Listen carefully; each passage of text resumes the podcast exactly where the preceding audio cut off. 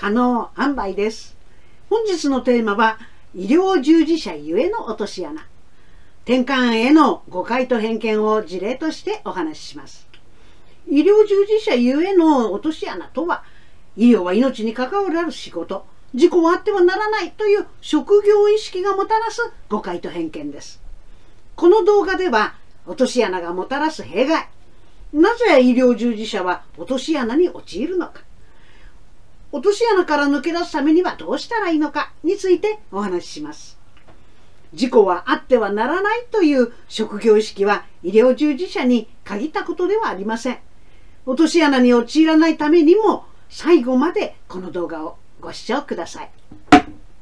このチャンネルでは転換小話や転換の基礎知識などを紹介しております。毎週水曜日に新しい動画を投稿していますのでチャンネル登録お願いいたします。これから紹介するエピソードは東北大学病院の転換センター長である中里信和先生が海外に講演に行った時に実際に起きた出来事。もっと寝転んで読める転換診療の中で紹介しているエピソードです。ある年先生は転換に関する講演をするためにラマダン明けの中央アジアを訪れました。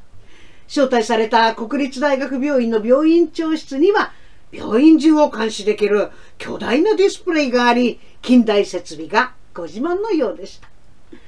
病院長はこの国の現地語で話し友人の医師がそれを英語で通訳をしてくれました。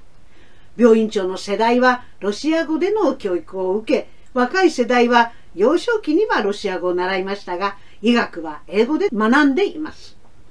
ロシア語世代と英語世代とは医療への考え方も大きなギャップがあるようです。講義室に移動すると院長用の椅子を一つ残してあとは全席聴衆で埋め尽くされていました。講演のタイトルは Epilepsy、Educate、Change、てんかん、教育、世界を変える。てんかんへの偏見や誤解を解くためには医師や医療職などの専門職から患者や家族一般社会に至るまでの幅広い対象への教育が最も大切でありてんかんに対しての理不尽な世界を変えていきたいという趣旨です。先生の講演は英語ですがスライド1枚ごとに現地語に翻訳するスタイルです。若手医師や医学生は英語を即座に理解できるのでうなずいてくれます。これが聴衆の約半分です。残り半分は現地語への翻訳を聞きながら歓声を上げます。看護師や事務職員などの病院の職員なんでしょう会場の熱量が高まった頃ところでと雑談ムードで先生が病院長に問いかけました。ここの病院では医師や看護師など医療職で転換を持つ方はどのくらいいらっしゃいますか？すると最前列中央に座っていた病院長が即座に反応。当院では転換を持つ方は絶対に採用しません。あもちろん現地語で言ったんですよ。皆さんに分かるように私が日本語にしておきましたが先生は現地語が分からないのでこの言葉を聞いてもにこやかすると通訳の医師はこう英語に訳しました。We never! 絶対に採用しません。この瞬間先生の体内でアドレナリンが沸騰し始めた。先生は英語で、そうですか。私の勤める大学では、教員学生、事務職員など転換を持つ者は大勢います。大学病院に限っても、医師、看護師などほとんど全ての職種で転換を持つ方が働いています。現地語に翻訳される間、病院長は無表情、無動。実は転換課の設立当初は職員に当事者はいないとされた部署もあったのですが、数年かけて啓発活動をしていくうちに転換への理解が高まり、転換を持つ職員は上司に伝えるようになりました。今では当事者数もかなり正確に把握できるようになっています。病院長は無表情で無動先日は医学部の学生が転換可能実習の初日の挨拶で私には転換がありしっかり勉強しようと思っていますとスタッフの前で話してましたよ。病院長は無表情で無動のままでしたがニコニコ笑う先生を見て後方の聴衆は少しずつざわざわし始めました。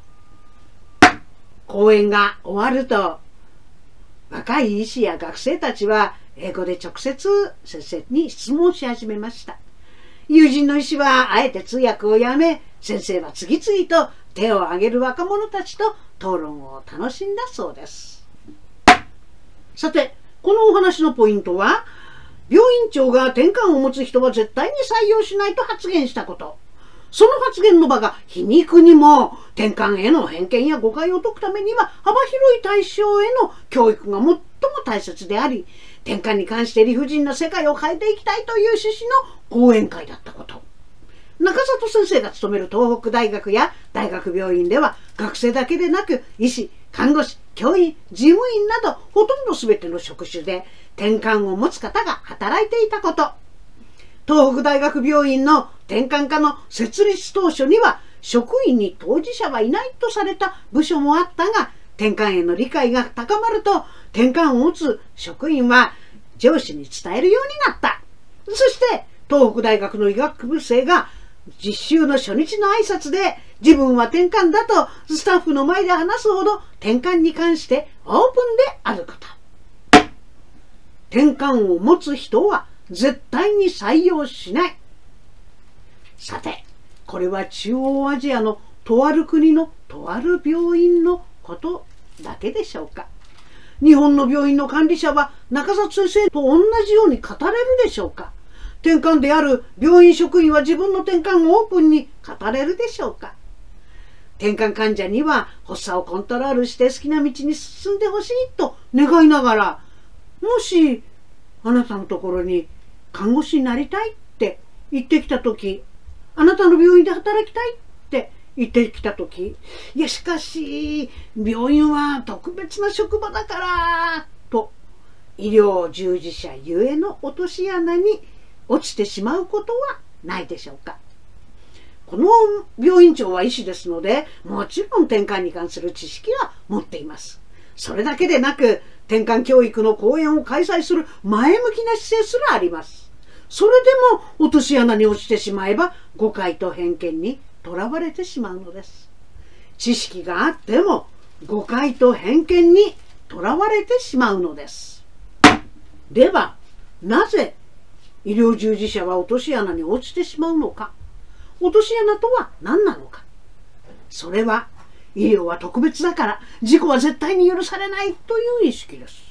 患者になって何かあってはいけないという強い思いと小さなミスさえも許されないという勘違いのために落とし穴に落ちる。そして落とし穴に落ちるともし万が一患者さんの前で発作が起きて倒れたら患者さんに危険が及ぶかもしれない。他では働けるかもしれないけれども医療の現場では無理に決まってるじゃないですか。という言葉が返ってきます一見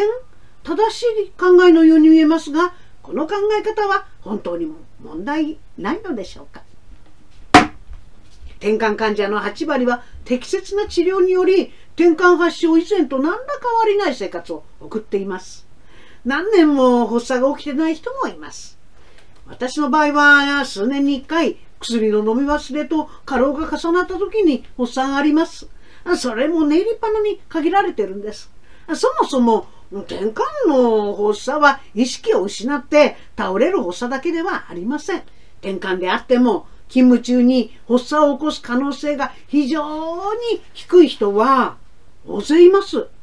転換ではない人が予期せぬ脳卒中や心筋梗塞で突然苦しんで倒れたり、寝不足や貧血でふらついたり、突然ぎっくり腰になって動けなくなったり、つまずいて転倒したり、そういった可能性とどう違うんでしょうか？現に中曽先生の勤める東北大学病院では転換を持つ医師や看護師が普通に働いています。私も夜勤免除だけはしてもらいましたが、働き続けています。転換だけでなく、55歳でうつ病にもなりましたので、休みましたけれども、その後15年以上、今も抗転換薬を服用し、働き続けています。転換は一つの病気ではありません。転換発作が繰り返し起きるという共通点があるだけで、発作の頻度も発作の現れ方も原因の治りやすさも千差万別なのです。転換だからというだけで雇用しないというのは起こる可能性が非常に低い万が一のリスクを過大視して排除するという思考です。万が一のリスクだけにとらわれてリスクの元になるかもしれないと思い込んで排除するという思考は非常に生産性の低い考え方だと思います。無論、現場はヒヤリハットだらけです。いくつかのミスが気づかれないままになっているとき、チェック機能が働いていないとき、ミスが隠蔽されてしまっているときに事故が起きるものです。そのヒヤリハットを誰かが気づいて修復していくエラーの回復過程はチームで担っていきます。一人の小さなミスをエラーの回復過程でカバーしていくことが事故を起こさない次の準備となります。リスクを回避する方法は排除より準備、チームワークです。人材は無限ではありません。限られた人材で互いに補完し合いながらチームワークでいかに高いサービスを提供できるのかと考えるのが生産性の高い考え方です。誰をも生かす職場チーム作りが豊かな価値を医療現場に、そして様々な職場に根付かせる基盤となります。では、落とし穴から抜け出すためにはどうしたらいいのでしょうか？医療従事者はその職業ゆえに最悪の事態への想像力が高いのです。だからこそ起こる確率の低い万が一の事態についても想像することができ、いざという時のための準備ができます。そこで最悪の事態への想像力を排除ではなく準備に使いましょう。そして最悪の事態の想像力が高いのであれば反対に最高の影響力についての想像力を鍛えればいいんです。この方がうちの職場で働くことでもたら最高の影響とはどんなことだろうかって想像してみてください。何事もいい塩梅、バランスが大切です。生産性が高い考え方の人は客観的にものを見ます。メリットとデメリットの両方を見て、その上で判断します。リスクはデメリットの一つに過ぎません。重要なことは、病名だけでその人を判断するのではなく、その人自身を知ることです。医療者であっても、残念ながら、転換の多様性の理解、病や障害とともに生きている人々の可能性への理解は、まだまだ不十分であることを肝に銘じておきたいと私は思っています。この動画で私が皆さんにお伝えしたいことが3つあります。1つ目は医療職ゆえの落とし穴についてです。病や障害がありながら健康的に暮らしている多くの人々がいます。医療は特別だからとリスクのもとになるかもしれないとその確率が非常に低いにもかかわらず排除するという考えは非常に生産性の低い考え方です。2つ目は医療職ゆえの落とし穴に落ちないために最悪の事態の想像力を排除ではなく準備に使ってください。そして最悪の事態の想像力だけでなく最高の影響についての想像力を鍛えてください。そうすることで絶対にありえない。無理と思っていたことが、こうすることであり得るかもしれない。あ、こっちの方がいいことがあるかもしれないと強い思い込みから解放されて客観的に見ることができます。三つ目は、誤解と偏見にとらわれるのは病名だけを見て人を見ていないことが原因です。転換は一つの病気ではありません。一つの病気ではないのに一っくりで考えること自体がそもそも間違いなのです。病名で人を判断するのでなく、その人自身と向き合うことが重要です。目の前の人、その人、そのままに見ようとするだけで、誤解と偏見によるとらわれから抜け出すことができます。本日は医療従事者ゆえの落とし穴について、転換への誤解と偏見を事例にしてお話ししました。この動画を見てためになったと思ったら、Twitter や Facebook で拡散をお願いします。また、チャンネル登録お願いします。本日のまとめ一つ、医療従事者ゆえの落とし穴は、医療は特別、小さなミスさえも許されないと勘違いすること。誤解と偏見にとらわれ、リスクの元になる人を排除するのは非生産的な思考。一つ、最悪の事態の想像力は排除ではなく準備に使う。最悪の事態の想像力だけでなく、最高